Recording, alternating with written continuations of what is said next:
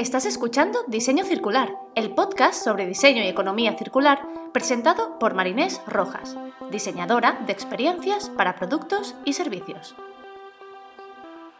En este espacio, Marinés junta su pasión por la creación de negocios con su amor por el planeta y el hacer las cosas de otra manera.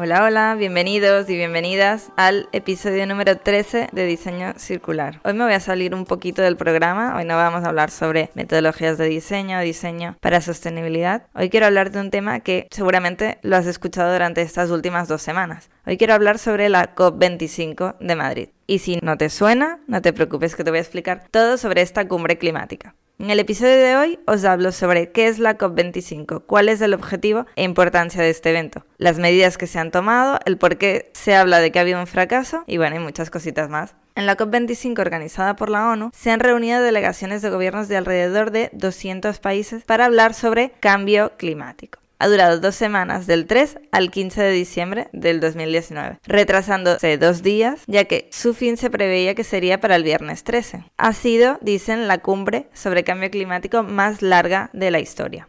Pero primero, antes de continuar, ¿qué significan esas siglas? Ya sé, ya, ya empezamos con nombres raros, lo sé, lo sé. COP significa Conferencia o Cumbre de las Partes y es la número 25 desde que se empezaron a organizar en 1995. ¿Por qué se habla de Chile y Madrid? Seguramente os habéis fijado en el logo que pone Chile y Madrid, o seguramente estos días que lo habéis escuchado. Inicialmente se tenía que celebrar en Brasil, pero el presidente de este país, Bolsonaro, renunció a albergarla. Luego tenía que hacerlo Chile, pero debido a los problemas sociales que estaba atravesando el país, renunció a organizarla, por lo que al final se trasladó a Madrid, que se ofreció como sitio alternativo, aunque Chile sigue manteniendo la presidencia de la cumbre. ¿Cómo ha sido un poco la organización y la logística estos días? Ha sido un evento con preparaciones de un año que se ha tenido que acortar para llevarlo a Madrid en tiempo récord. Han tenido solo cuatro semanas para organizar un espacio de más de 100.000 metros cuadrados. El espacio de la COP estaba dividido en dos zonas, la zona azul y la zona verde. En la zona azul podíamos encontrar toda la parte administrativa de la ONU, reuniones, plenarios, pabellones de las delegaciones y luego en la zona verde era aquella que estaba abierta a toda la sociedad civil, estaba abierta a todo el mundo. Pero a ver, ¿y por qué tanto revuelo con esta edición? ¿Qué ha pasado en la COP25? Estamos en un momento crucial de la historia. Estamos en plena crisis climática y debemos tomar decisiones y actuar antes de que sea demasiado tarde.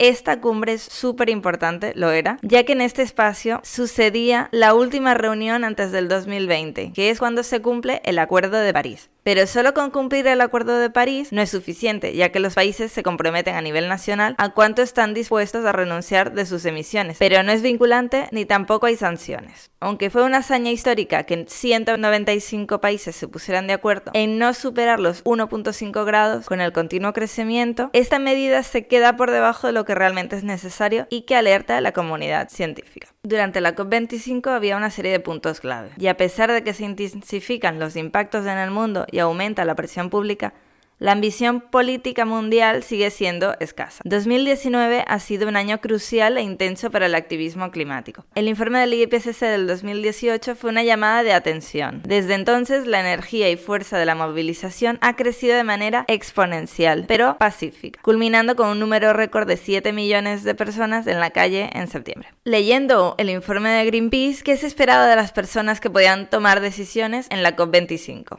Primero, tener en cuenta los datos científicos y mejorar urgentemente los objetivos de sus medidas climáticas, especificando una hoja de ruta para las contribuciones determinadas a nivel nacional en 2020. Otro punto era garantizar que el coste de la transición energética no se transfiera a la ciudadanía y que las comunidades vulnerables reciban el apoyo necesario para reaccionar ante los impactos climáticos. Otro punto era no arruinar el Acuerdo de París con fisuras legales para el mercado de carbono. Y como un último punto que comentaba Greenpeace en su informe, es uno de los más importantes, que es escuchar a la ciudadanía y no a la poderosa industria extractiva que bloquea el progreso en la lucha contra el cambio climático. Después de largos días de negociaciones, este domingo 15 de diciembre del 2019 se aprobó un documento titulado Chile-Madrid, tiempo de actuar. Es un título súper bonito, pero no se ha llegado al acuerdo esperado, ya que se sigue sin abordar la justicia social y sin tener en cuenta la voz de los movimientos sociales en la toma de decisiones lo que mantiene una gran barrera, una gran brecha entre las demandas del pueblo, de la ciudadanía y la inacción de los gobiernos. El acuerdo ha sido un pequeño paso adelante, pero queda muy lejos de lo que realmente demanda la ciencia y la sociedad. En este acuerdo Chile-Madrid hay tres puntos clave. El primer punto es presentar medidas más ambiciosas en el 2020. De los casi 200 países que forman parte, solo 73 se han comprometido a aumentar sus medidas para reducir las emisiones de CO2 y presentar planes más ambiciosos del año que viene, concretamente en la cumbre de 2020 que se celebrará en Glasgow. Entre los países que no se han sumado están los más grandes emisores de gases de efecto invernadero, Estados Unidos, China e India.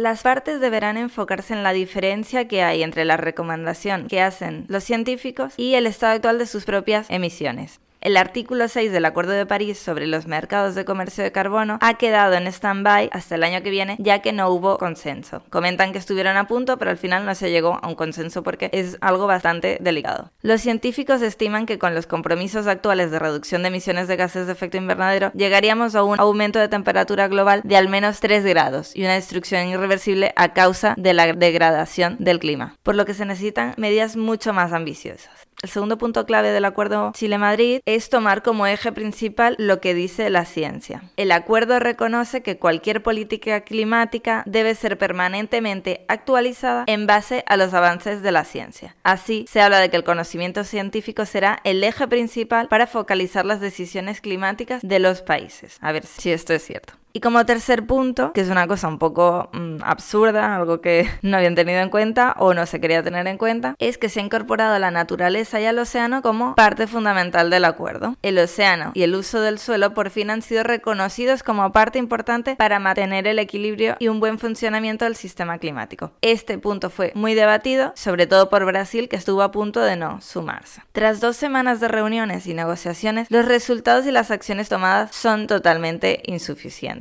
aunque no todo ha sido tan malo. La cumbre por lo menos ha servido para hacer latente un problema gravísimo al que nos enfrentamos. Ha hecho latente el problema de la crisis climática, de la emergencia que estamos viviendo, ya que ha servido para informar y concienciar a la sociedad sobre lo que está pasando o por lo menos traer este grave problema que vivimos como humanidad a nuestro día a día. No importa dónde entraras, en la tele, en la radio, en las webs, todo hablaba sobre la COP, que sí, también había greenwashing, esto no se va a negar, pero por lo menos todo el mundo estaba hablando sobre esto. Mi madre me hablaba sobre cambio climático, gente por la calle, o sea, era algo bastante inusual. Y también ha servido para mostrar que las acciones que se tienen que hacer, se tienen que hacer de forma sistemática y que todas las partes deben estar involucradas. Si como país me comprometo a renunciar a los combustibles fósiles, pero nadie más lo hace, igualmente esto me va a acabar afectando. Por lo que es un problema al que nos tenemos que enfrentar juntos. No podemos enfrentarnos solo como ciudadanos, como gobiernos o como empresas debemos estar alineados, ya que es un problema que nos afectará a todas. La conclusión es que tristemente ha podido la codicia y el interés económico de las grandes corporaciones, como siempre, frente al bienestar del planeta y por ende de nosotros como humanidad. No se han dado cuenta de que con la naturaleza no podemos negociar. Cuando la naturaleza diga hasta aquí, es hasta aquí, no hay negociación que valga. La cumbre no ha estado a la altura de la ciencia ni de las movilizaciones que se han llevado estos días en la calle. Países enteros ya están sufriendo daños humanos, ambientales y económicos irreparables. Sin objetivos reales y acciones claras no se puede avanzar. Ya lo vemos a la hora de diseñar un producto o un servicio. En este caso no hay diferencia. Ya hemos escuchado muchos discursos, pero basta de hablar tanto. Hay que pasar a la acción. Acción ciudadana real. ¿Tú qué haces en tu día a día, en tu proyecto o en tu comunidad para actuar frente al cambio climático? Cada gesto cuenta y nosotros como ciudadanos tenemos el poder para cambiar las cosas ya sea con nuestras acciones, con un consumo responsable o con nuestro voto. La próxima década es decisiva. Así que espero que esto os haga mover un poco algo dentro, que os haga reflexionar y que mañana mismo empecéis a hacer algo para luchar contra esto. Siempre se dice de que las personas solas no pueden hacer nada, pero recuerdo que somos 7 mil millones de personas y si 7 mil millones de personas deciden hacer algo, pues se hace. Es como todo el tema del plástico que hay últimamente, tema del plástico de un solo uso. Esto hace tres años era impensable y no se levantó un día un gobierno y dijo, mm, ¿sabes qué? Voy a eliminar el plástico de un solo uso. Esto han sido movimientos que ha empezado la gente. La gente se ha unido, la gente ha empezado a hablar, ha empezado a informar y esto ha llevado movimiento que al final presiona a las empresas, presiona al gobierno y estos se ven obligados a hacer un cambio. Como ciudadanos tenemos muchísimo poder, lo que todavía no somos conscientes de hasta dónde puede llegar. Y hasta aquí el episodio de hoy. Ha sido un poco diferente de lo que estamos acostumbrados, pero espero que os ayude a ver cuál es la realidad para que todas las decisiones que toméis a partir de ahora, ya sea en vuestro día a día o cuando diseñáis un producto, cuando diseñáis un servicio, veáis las consecuencias que esto tiene y la importancia de trabajar para tres pilares, medio ambiente, negocios y sociedad. Ya sé que soy pesada, pero os lo repito en cada episodio para que vaya calando.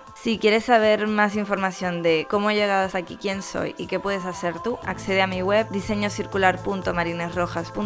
Si te ha gustado, no olvides suscribirte, valorar el episodio, tu feedback es bienvenido y me ayuda muchísimo a seguir aprendiendo, crecer y ofrecerte el mejor contenido. Puedes escuchar Diseño Circular desde las principales plataformas de podcast: Spotify, Apple Podcasts, Google Podcasts, iVoox, Anchor y en YouTube. Si quieres contactarme, escríbeme a hola@marinesrojas.com por LinkedIn o por Instagram, que soy muy activa por esos canales. Y recuerda, si la vida es circular, ¿por qué todavía pensamos de manera lineal? Nos vemos el próximo viernes. Un abrazo.